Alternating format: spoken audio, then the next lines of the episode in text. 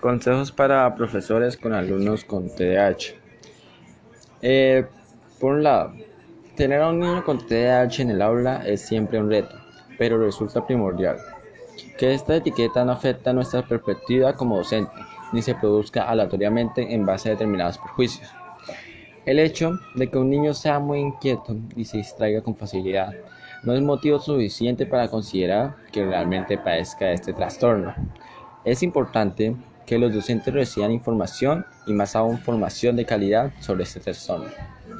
Conocer los criterios de diagnóstico correspondientes y saber que deben producirse en distintos ámbitos. Y permanecer al menos durante seis meses contribuye al Consejos para profesores con alumnos con TDAH. Tener un niño con TDAH en el aula es siempre un reto, pero resulta primordial que esta etiqueta no afecte a nuestras perspectivas como docentes, ni se produzca aleatoriamente en base a determinados perjuicios. El hecho de que un niño sea muy inquieto y se distraiga con facilidad no es motivo suficiente para considerar que realmente padezca de este trastorno. Es importante que los docentes reciban información y más aún información de calidad sobre este trastorno. Conocer los criterios de diagnóstico correspondientes y saber que deben producirse en distintos ámbitos y permanecer al menos durante seis meses contribuye a realizar un acercamiento más apropiado a esta problemática. Averiguar que no se trata de una enfermedad también conduce a obtener otro tipo de la mirada sobre las dificultades que ésta determina.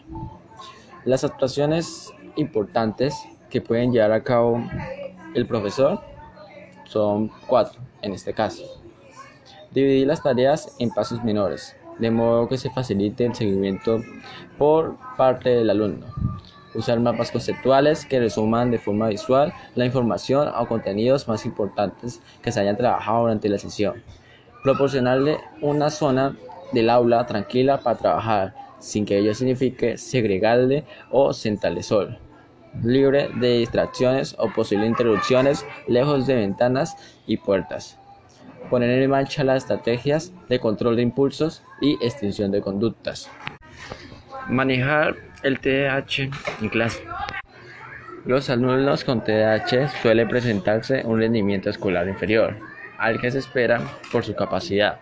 Además, entre los afectados por ese trastorno es frecuente encontrar dificultades en el aprendizaje de las áreas instrumentales, lenguaje y matemáticas.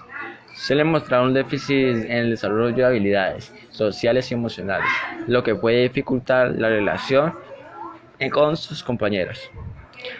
A continuación, proponemos una serie de pautas como respuestas educativas enfocada a educar el contexto académico, a las necesidades de los alumnos y a sus diferencias en la forma de aprender a través de las medidas organizativas y metodológicas que el profesor pueda poner en práctica en la clase.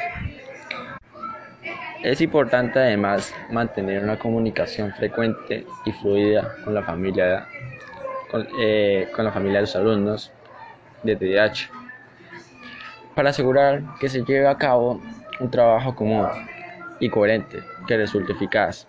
Un ambiente estructurado. Los alumnos con TDAH aprenden con más facilidad cuando la lección está cuidadosamente estructurada, debido a la dificultad que tienen para organizar antes de actuar. En muchas ocasiones pueden no contribuir la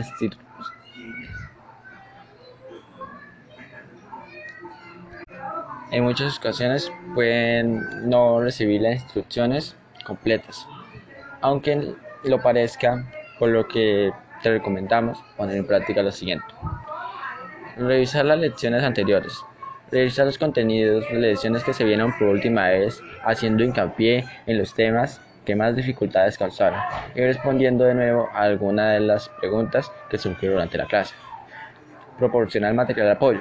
Esto es realmente útil para apoyarles a la hora de realizar deberes y también para que puedan profundizar en lo que se ha estudiado. Simplificar las instrucciones. Eh, cuanto más sencillas y cortas sean las instrucciones y las tareas, que se le den a los niños TDAH, más probabilidades hay que complete lo que se le ha pedido y hagan una gestión efectiva y efectiva del tiempo. Un ambiente eh, adecuado para el aprendizaje. Siéntale en, primera fila. Al estar más cerca de la pizarra, el profesor se distraerá menos y le será más fácil mantener la atención. Evita apartarle o aislarle de un rincón de la clase, porque puede afectar negativamente a su autoestima, puede favorecer los conflictos con sus compañeros. Utilizan materiales audiovisuales. El empleo, medios diferentes, video, proyector o audio, facilita que los alumnos en general, especialmente los que tienen TDAH, presten más atención, puedan combinarlo con trabajos en grupos para incentivar el compañerismo. Y por último, tenemos el control de la agenda. Este control debe realizarlo a diario para asegurarte de que han apuntado todas las tareas y también que han metido en su mochila todos los materiales necesarios para realizarlas. En el caso de los adolescentes, hay que realizar este control de una forma más sutil para no dañar su autoestima.